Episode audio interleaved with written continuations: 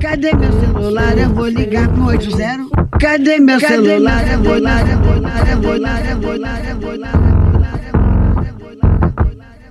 Ninféias apresenta Pílulas Feministas.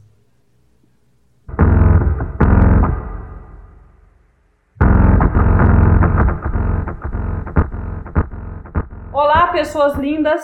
Para quem não me conhece, meu nome é Nina Caetano e esse é o podcast Pílulas Feministas 2021. No episódio de hoje, vamos ter uma conversa muito especial. Eu estou aqui com Cacá Silveira e Ana Paula Nunes para tratar de um tema muito importante no Brasil atual: o genocídio da juventude negra e periférica. Nossas convidadas fazem parte do movimento Mães de Maio, fundado em 2006 em São Paulo após o massacre de quase 500 pessoas, perpetrado por forças do Estado, como vingança ao ataque do primeiro comando da capital, que tinha vitimado quase 40 policiais. Como integrantes da seção mineira do movimento Mães de Maio, as duas integram ainda a rede Mães de Luta de Minas Gerais, composta por quase 30 coletivos e entidades, entre eles o Ninféias, que tem como bandeiras algumas pautas dos direitos humanos, principalmente ligadas aos direitos das populações minorizadas e das classes sociais desfavorecidas. Infelizmente, no Brasil, têm sido recorrentes os casos em que a população periférica tem sido tratada como inimiga do Estado. Tivemos, há poucos dias, no Rio de Janeiro, mais um caso isolado de violência policial, já conhecido como a Chacina de Jacarezinho, que terminou com um saldo de 28 mortos, entre eles um policial. E hoje começa também a Semana das Pessoas Vítimas da Violência do Estado, que prevê atividades de 12 a 19 de maio. Esse e outros assuntos serão tema da nossa conversa. Bem-vindas, mulheres! Queria que vocês se apresentassem rapidamente para o nosso público. Boa tarde, boa noite, bom dia para todos e todas. Meu nome é Cacá Silveira, na verdade, não é Cacá, mas eu sou conhecida como Cacá e como Cacá vai ser. Moro em Belo Horizonte, sou coordenadora do Mães de Maio, aqui em Minas Gerais, a partir de 2019, quando fui reconhecida como Mães de Maio. Um movimento, como você disse, já criado em 2006 pela nossa fundadora Débora, e foi criando-se raízes a partir do momento que começou-se a luta para é, fazer a semana e nisso eu fui convidada pela Cris para participar. E tenho também comigo hoje a Ana Paula, que faz parte do movimento Mães de Maio. Eu sou estudante de serviço social, devido ao que aconteceu comigo, eu resolvi estudar. E estou travando uma luta há sete anos é, contra o Estado, pela morte do meu filho, por justiça. Eu me chamo Ana Paula Nunes de Oliveira, mãe do Pablo Roberto, é, faço parte do grupo Mães de Maio desde 2019. Estou travando uma luta contra o Estado, literalmente como a Cacá. É isso. Eu queria muito agradecer a presença de vocês, mulheres, e fazer uma pergunta que eu sei que não é muito fácil para vocês responderem. Eu queria, Cacá, que você falasse um pouco da sua entrada no movimento Mães de Maio e da fundação da Seção Mineira, também integrada por Ana Paula. O que te motivou a estar neste movimento? O motivo de estar nesse movimento é que eu me identifiquei depois de cinco anos de luta, tentando que o Estado me respondesse o motivo da morte do meu filho, que eles caracterizaram como um suicídio, e eu não aceito, porque não, não foi um suicídio, foi quando eu fui convidada, não sei, não vou lembrar agora exatamente, mas eu fui convidada pela Débora a participar de um encontro onde nós fomos para a escadaria da Igreja da Sé dar o grito de, da morte dos nossos filhos. Eu morei em São Paulo, meu filho nasceu em São Paulo, mas eu não estou em São Paulo. Eu hoje estou em Belo Horizonte. Mas eu tive a minha voz ouvida na Semana de Mães, que o Mães de Maio faz, do dia 12 ao dia 19, e eu estive lá nessa Semana de Mães de Maio para poder falar do meu filho. Mas eu não estou satisfeita, porque não é São Paulo que matou meu filho, mas foi lá que eu pude levantar a minha voz e chegar a, a, um jornal que é Eu País, ao mesmo tempo que quando eu recebi o microfone para falar, me deu um surto, eu surtei, eu engasguei. Eu queria gritar para o mundo que alguém tinha matado meu filho, mas não era lá, era aqui. Então, assim, eu entrei para esse movimento porque a Débora, ela luta por justiça. E a gente está para poder encontrar outras mães, como eu encontrei a Ana Paula, como uhum. eu encontrei a Maria da Penha, como a Cláudia, que aconteceu 15 dias após o meu. E eu hoje sinto feliz de ser participante do movimento Mães de Maio. E gostaria uhum. muito que ele crescesse como um movimento dentro de Belo Horizonte. Uhum. E nós somos de Belo Horizonte, nós não somos de São Paulo nem do Rio de Janeiro. E você, Ana Paula, você quer nos contar um pouco do que, que te levou a integrar o movimento Mães de Maio? Bom, o que me levou ao, ao Mães de Maio foi o Bruno, dos Direitos Humanos, e nós tínhamos uma, uma audiência na Assembleia que foi adiada. No exato momento que eu cheguei na Assembleia, estava acontecendo uma reunião do Mães de Maio. E foi através daí que o Bruno me apresentou a, a Cacá, e a Cacá me puxou realmente para o grupo. Concordo plenamente com o que a Cacá falou, porque a gente, mãe, daqui de Minas Gerais, nós não temos voz, nós não temos vez. A nossa voz é abafada, o nosso luto é sufocado, machuca muito. E o Mãe de Maio, para mim, veio um momento assim, que me tirou do, do, do fundo do poço, uma depressão profunda, pensando assim, o que, que eu ia fazer por eu ser uma mãe de um jovem. Foi executado com quatro tiros. Seu filho tinha quantos anos, Ana Paula? 14 anos na época. Meu filho tinha saído de uma oficina mecânica, ele trabalhava com o padrasto, né, então meu marido, e os policiais confundiram uma peça de carro com uma arma e executaram meu filho. Para mim foi uma execução. Só que não entra na minha cabeça, Nina, a questão. Foi tirado um filho de uma mãe Sim.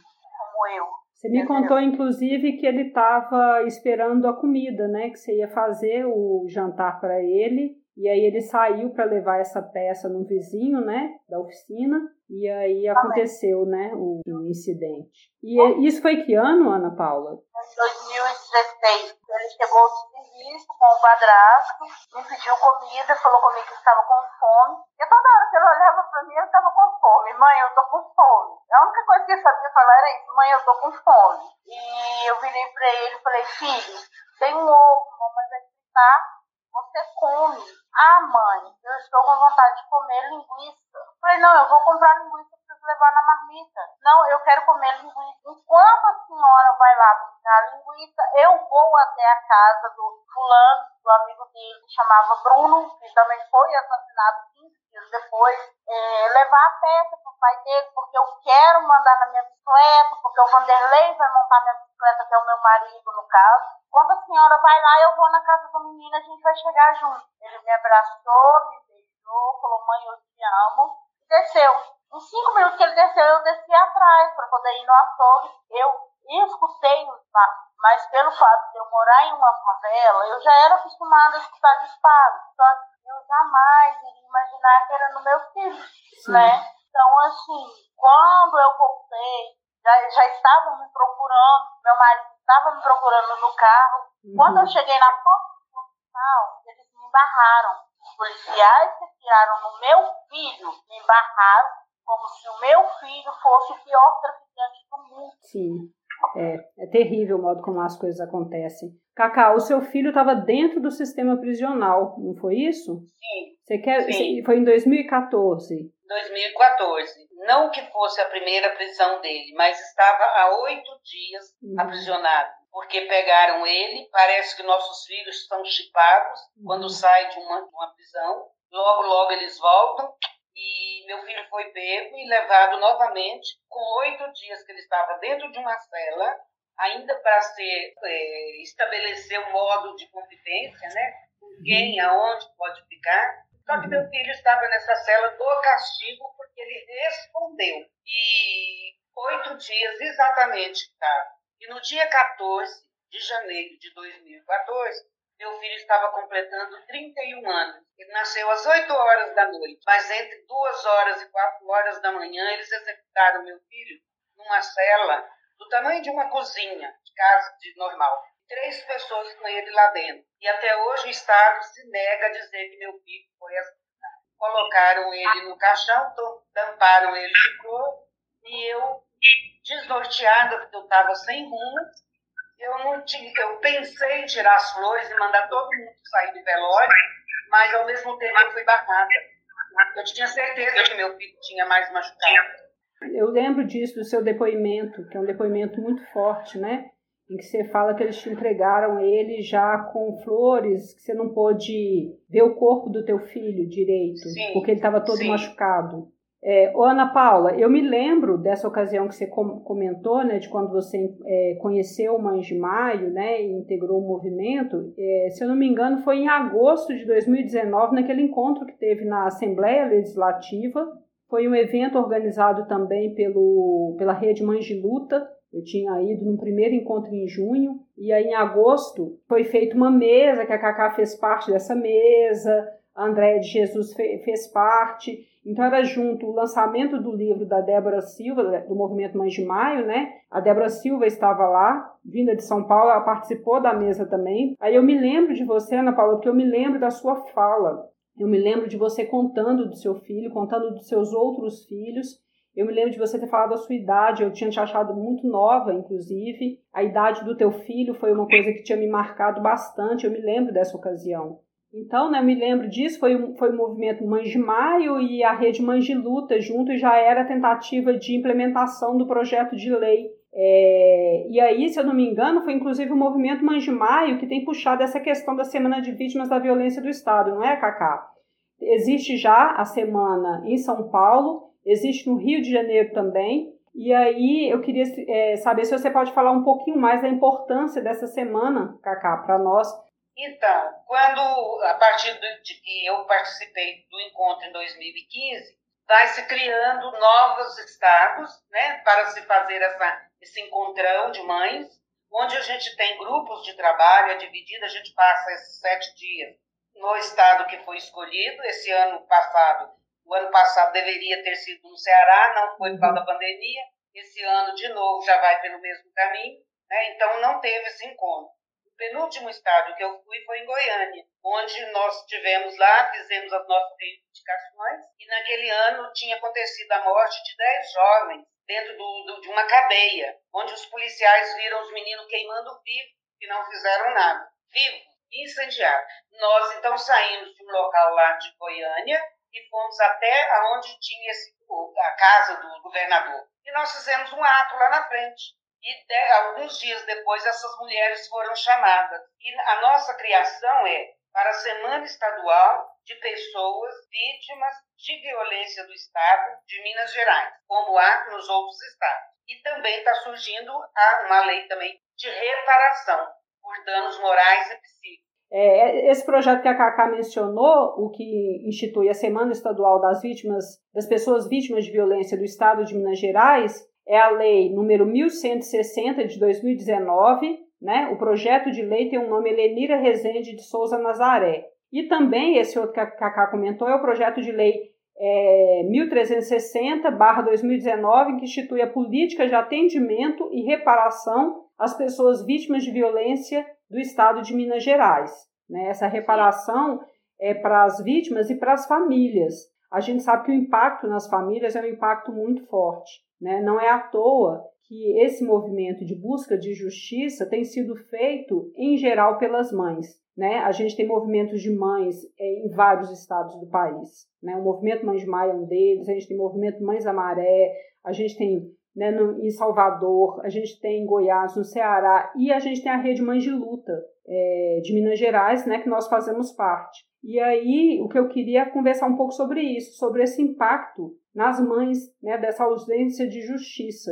Porque uma vez né, que os filhos são vitimados por agentes do Estado, se torna muito difícil conseguir que o Estado, digamos, haja contra ele mesmo, né, em que ele puna a sua própria ação, digamos assim. E é uma necessidade imensa de reparação, porque os danos são, são incríveis, assim, os danos, como você falou, psíquicos, inclusive de saúde, né? Tem mães que vão sofrer derrame, processo de hipertensão, depressão, câncer. Então, eu queria ouvir um pouco mais vocês sobre como é que vocês estão, como é que vocês estão. Eu sei que, né, assim, nem sei por que, que eu faço essa pergunta, eu sei que é uma resposta, mas eu queria ouvir vocês. Nós, nós adoramos ser ouvidas, principalmente aqui em Minas Gerais, que o, o movimento ainda está pequenininho. Tem duas mães lutando por justiça. Tem a Cláudia, que eh, já perdeu as esperanças, não quer participar de quase nada. Nós deixamos bem claro também que nós não lutamos para reparação de dano. Nós lutamos para que, que se fale a verdade, que se fale o que realmente aconteceu. Que o Estado assuma que ele também mata. Que é, os porões da, da, da ditadura estão tá lá dentro do sistema penitenciário. Nós ainda vivemos isso. Então nós não lutamos, nós não corremos atrás de dinheiro do Estado. Dinheiro é uma consequência do que fizeram. Então, eu quando eu comecei essa luta pelo meu filho, eu, eu questionei o médico do IML, eu fui lá no, no Instituto de Identificação para ser atendida pelo tal fulano, que era o doutor, não sei das quantas, que assina perícia, e ele, ele falou comigo, seu filho foi assassinado. Então, quando em 2014 eu fui levada por um assistente social e uma psicóloga até o fórum, começou-se ali a minha saga. Então, começou com o inquérito e logo em uhum. seguida elas me levaram a um outro departamento para a questão da reparação por danos morais. Começou em 2016. De tanto que eu fazia questão do dinheiro, eu deixei aquilo correr do jeito que elas quiserem. E, no entanto, o Estado simplesmente vai fazendo do jeito deles. Aí eu fiquei em cima do inquérito, que até hoje também não foi ainda resolvido. Está no, tá no inquérito ainda. E a justiça não quer, não, não diz, não diz nada. Eles fazem, fazem, fazem, fazem e morrem na praia. Agora, a questão do dinheiro, quando você vê que o Estado não quer realmente ser punido, aí você passa a querer ser ressarcido. É o que hoje eu quero para minha vida. Porque nós já temos no grupo mães que morreram. Teve a Vera, uhum. que é uma das que começou com Débora. Ela perdeu uhum. a filha dela grávida de nove meses, com o parto preparado para o dia seguinte. Mataram ela, a neném e o marido numa padaria que ela foi comer um lanche. A Vera morreu há dois anos atrás, vítima talvez de um câncer do impacto. Ela deitou e de manhã ela estava morta. E nós vamos morrendo aos pouquinhos. Eu hoje estou aqui falando que estou estudando, porque se eu não ocupar a minha mente, eu não faço mais nada, eu vou ficar deitada. E eu não quero ficar deitada. Eu quero ficar de pé, porque é de pé que eu preciso estar. É isso aí, Eu preciso estar de pé porque eu preciso ajudar a Ana Paula, eu preciso ajudar a Cláudia, eu preciso ajudar outras Marias, que com certeza tem, e ninguém fala o que acontece. Ninguém quer saber do que acontece dentro. É, uma, é, um, é um túmulo, é um túmulo. Você não pode falar. Então, é como a Ana Paula fala, eu estou gritando assim, ó, pro vento, pro vento. Por quê? Dentro do Ministério Público ninguém faz nada. Então, nós precisamos que o Estado reveja isso. Quantos mais se foram depois do meu diário? Uhum. Quantos será que foram? Não tem, é, é não tem uma triste. estatística. Até tem, né, estatística, mas estatística não resolve também, né, Cacá? Porque é. estatística são números que dizem da violência é. e ela só aumenta. A gente não vê atitudes, né, nem ações efetivas de combate, né, a essa violência, a essa sim, desigualdade, sim. né? As raízes são sim. muito profundas, né, eu acho, assim, da desigualdade. Então, Ana, eu queria também te ouvir, saber de você. Eu vou começar dando continuidade a uma fala da Cacá são reais. As estatísticas deles são a que eles querem. Se você for literalmente lá no fundinho, lá na favela, lá na periferia, você vai ver que a estatística é realmente outra. Eu, Nina, eu estou numa situação de. Estou deixando literalmente a vida me levar. Eu, eu vivo hoje, porque o amanhã eu não sei.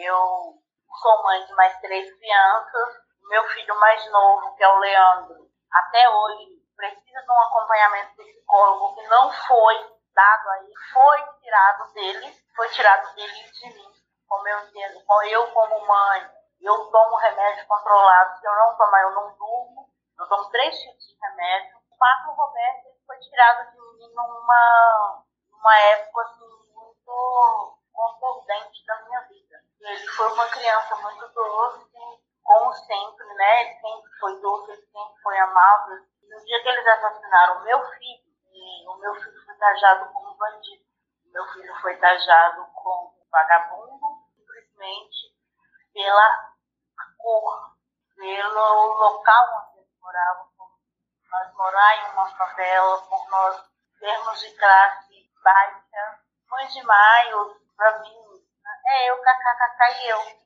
Literalmente, falta um apoio maior pra gente. Tanto que quando teve aquele ato lá na Praça da Estação, quem bancou a minha ida foi a Cris, não foi o grupo, entendeu? Daqui para Belo Horizonte, Belo Horizonte para cá, porque onde eu moro é muito longe de BH. Então eu gasto quase 80 reais de passagem para mim ir e voltar, entendeu? O nosso grupo é um grupo que não tem é, entidade ninguém para poder ajudar a gente, ninguém para poder ali eu travei uma luta contra o Estado, na primeira audiência dele, o meu filho foi taxado como vagabundo, como bandido, entendeu? Tanto que lá dentro do IML, no dia que eu fui reconhecer o corpo do meu filho, eu fui fazer teste de pólvora na mão do meu filho. Porque os policiais falaram que o meu filho atirou primeiro. A única coisa que detectou na digital filho, na mão do meu filho, na roupa do meu filho foi graxa. O único resíduo de pólvora que estava no meu filho foi da bala, foi a queima-roupa. Meu filho foi executado a queima-roupa. Eles nem sequer fizeram a questão de abrir a porta da viatura para poder revistar o meu filho, para saber realmente se ele estava armado. Eles atiraram no meu filho de dentro da viatura. O primeiro tiro que o meu filho levou foi de dentro da viatura.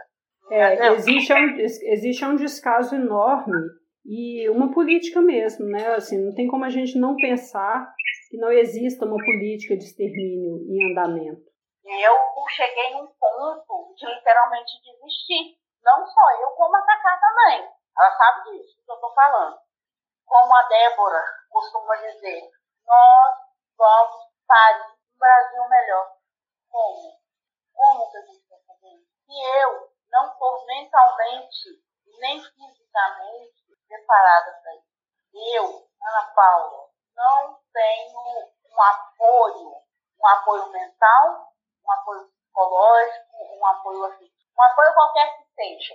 É, eu fico pensando nisso também, sabe? Acho que uma das funções da, de uma rede como a nossa seria justamente a gente conseguir recursos para esses apoios, sabe? Porque eu vejo isso, né? Eu vejo esse adoecimento.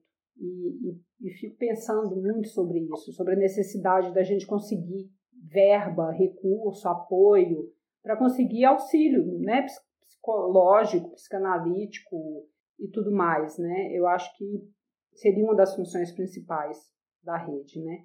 Mas a gente pode fazer encontros como esse aqui que a gente está fazendo hoje para fazer esse podcast. Nós podemos nos encontrar mais vezes assim, fazer reuniões, conversar, você poder falar do que você sente, a Cacá poder falar do que ela sente. Porque às vezes é isso, né, Cacá? Às vezes é um, é um ombro, né? Tem a luta, tem o grito, tem o movimento, né? Tem a busca que a gente faz lá no, no espaço público, projeto de lei, isso e aquilo. Mas às vezes é só uma escuta, né? Eu penso assim, Nina, é... fora daqui existe uma luta muito grande. A rede é grande também que é como a Ana Paula falou, eu com ela, ela comigo. Né? Nós tínhamos um encontro que realizava ali no CRJ, o Eustáquio, que é um psicólogo, e a Laura. Então, o Eustáquio e a Laura nos recebia lá uma vez por semana, a gente, até, a, até a Cláudia saía do barreiro e vinha, por quê? Ela sentia acolhida. Nós tínhamos um acolhimento ali. Eu espero que tenha, que possa essa pandemia acabar e a gente se encontrar mais mães, porque as que sabem que tem outras mães que perderam, não faz questão de trazer essas mães para mim. Eu preciso dessas mães. Eu não estou mais no sistema. Uhum. Eu, eu, preciso dessas mães, porque o Mães de Maio é um movimento. Uhum. Lá no Ceará já tem gente. E uhum. não foi encontro lá, não. Não tem encontro ainda, não. E era para ser. Nós uhum. estivemos em São Paulo, no Rio de Janeiro, Salvador e Goiânia e aqui já era para ter acontecido. Tem muitas que não podem misturar com a gente porque tem outros filhos, como é o caso da Ana Paula. Mas a Ana Paula, ela está aí de ideia e vier. como eu estou. Não é porque eu não tenho filho, não. Pela, luto pela Ana Paula, luto quantas Marias diferentes. Eu não estou lutando porque o meu já não está mais. Hoje eu postei uma foto dele no status e falei: não vou receber seu abraço amanhã. A gente precisa de atenção. Eu hoje estou aqui, eu estou à base de remédio, eu tomo remédio à noite, eu durmo para de dia eu ficar bem. Então, assim, a gente tem um grito por dentro que às vezes o meu marido não vai saber me entender. Eu estou chorando por dentro porque eu não tenho meu filho hoje para mandar uma carta daqui. Então a gente, a gente precisa desses encontros onde nós podemos ser ouvidas, onde nós podemos ter tratamento dentro da rede, né, do SUS, para que a gente possa viver. Porque o, o Estado faz com a gente é matar aos pouquinhos, sete anos. Eu já podia ter morrido se eu não tivesse optado pelo tratamento, porque tudo me levava para isso. Mas eu optei por me tratar porque eu precisava. Três dias depois eu estava dentro do fórum. Tinha dia, Nina, que eu não tinha um real para tomar um café. Eu tinha o dinheiro do ônibus. Se eu perdesse uma moeda, eu não voltava para casa.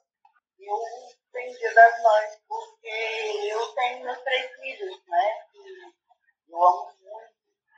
Dou minha vida por eles, quem sabe disso. Mas assim, aquele pedacinho meu ali, que eu sei que nunca vai voltar, ele vai estar ali ausente, doendo, martelando, aquela dor. Né? Não é um dia das mãos completas. Mas uhum. você sabe o que é que faz falta pra gente? É um apoio. É um apoio. Eu não vou falar com você que é um apoio financeiro, não estou falando isso. Para mim é um apoio moral, é um apoio mental. Se não fosse a Cacá, eu não estaria mais no Rio. Eu sei que se eu precisar dela, se ela tiver o que ela quiser na lata, ela divide comigo. Eu sei é, Cacá veio para mim como uma mãe. Eu falei com ela. Eu amo muito a Cacá. Ela veio para mim como uma mãe, como uma amiga, como uma irmã. Eu agradeço muito ao grupo, que foi através do grupo que eu conheci a Cacá. Ela foi a primeira a me abraçar. Até então, no primeiro dia que eu vi ela, eu olhava para ela e não entendia o porquê que ela estava ali. Ela é branca. A Cacá é branca. Eu sou negra eu não entendia por que, a Cacá estava me abraçando. É, ela sabe muito bem do que eu estou falando. Nós chegamos a debater no começo sobre. É, não tinha confiança em Branca. Porque eu fui muito maltratada por pessoas brancas. Então, para mim, todos os abraços que eu recebia de uma pessoa branca era um abraço falso. Era uma pessoa que derrubar pelas costas e eu ouvi na Cacá outra pessoa. A literalmente, o meu, meu suporte. Ah, nos dias que eu estou ruim, eu mando mensagem para ela. E quando ela está também mal, ela me manda mensagem para mim. Tanto que eu já conheço a Cacá pela voz, e ela também já me conhece pela voz. Pelo simples áudio, simples bom dia que ela me manda por áudio, ou eu mando para ela. Então ela já sabe se eu estou bem, ou eu sei que ela está bem também. Isso, para mim, é um grupo de apoio. A gente precisa mais disso, a gente precisa de mais Cacá, a gente precisa de mais Ana Paula, a gente, a gente precisa de mais. Tanto que a gente está aqui para somar, não para diminuir. Entendo demais, mulheres. É, nossa conversa está muito boa. Eu queria ter mais tempo para a gente poder estender né, nosso papo, mas infelizmente nosso tempo está chegando ao fim. Vocês querem deixar alguma mensagem para as nossas ouvintes né, do podcast Pílulas Feministas. Quer, é, Ana Paula, Cacá? Eu só vou despedir com uma frase. Arrancaram de mim o meu útero. Para gente é assim. Não é amanhã, dia das mães. Todo dia 14 eu sinto, eu fico diferente. Eu custei a perceber que era o dia do meu filho. Meu filho não é só 14 de janeiro, são 12 meses com 14. E nós estamos aqui para parir um mundo melhor. Mães de Maio luta por um mundo melhor. Só isso. Ana Paula, você quer falar alguma coisa? Deixar um último recado para os nossos ouvintes? O recado que eu tenho a deixar é o seguinte: eu falo por mim e eu falo pela Cacá. Nós, mães, enquanto nós tiver pernas, enquanto nós tiver forças, nós vamos lutar pelos nossos filhos. Muito obrigada, Ana Paula. Muito obrigada, Cacá. Eu desejo muita força para vocês na caminhada. Sei que não é um caminho fácil, esse que vocês têm buscado por justiça, Quero dizer que estou com vocês, né? E quero muito agradecer a presença de vocês aqui hoje. Foi uma honra poder conversar com as duas. Também queria agradecer a quem está nos ouvindo por ter nos acompanhado até agora e dizer que este podcast integra, em parceria com a rede Mães de Luta de Minas Gerais, a programação da Semana das Pessoas Vítimas de Violência do Estado, que prevê atividades de 12 a 19 de maio. Fiquem atentas à programação. Na nossa descrição vai ter o endereço da rede do movimento Mães de Maio e algumas referências dos temas que foram aqui discutidos, como links para os projetos de lei que foram mencionados. Ficamos por aqui. Uma beija roxa feminista para você e até a próxima.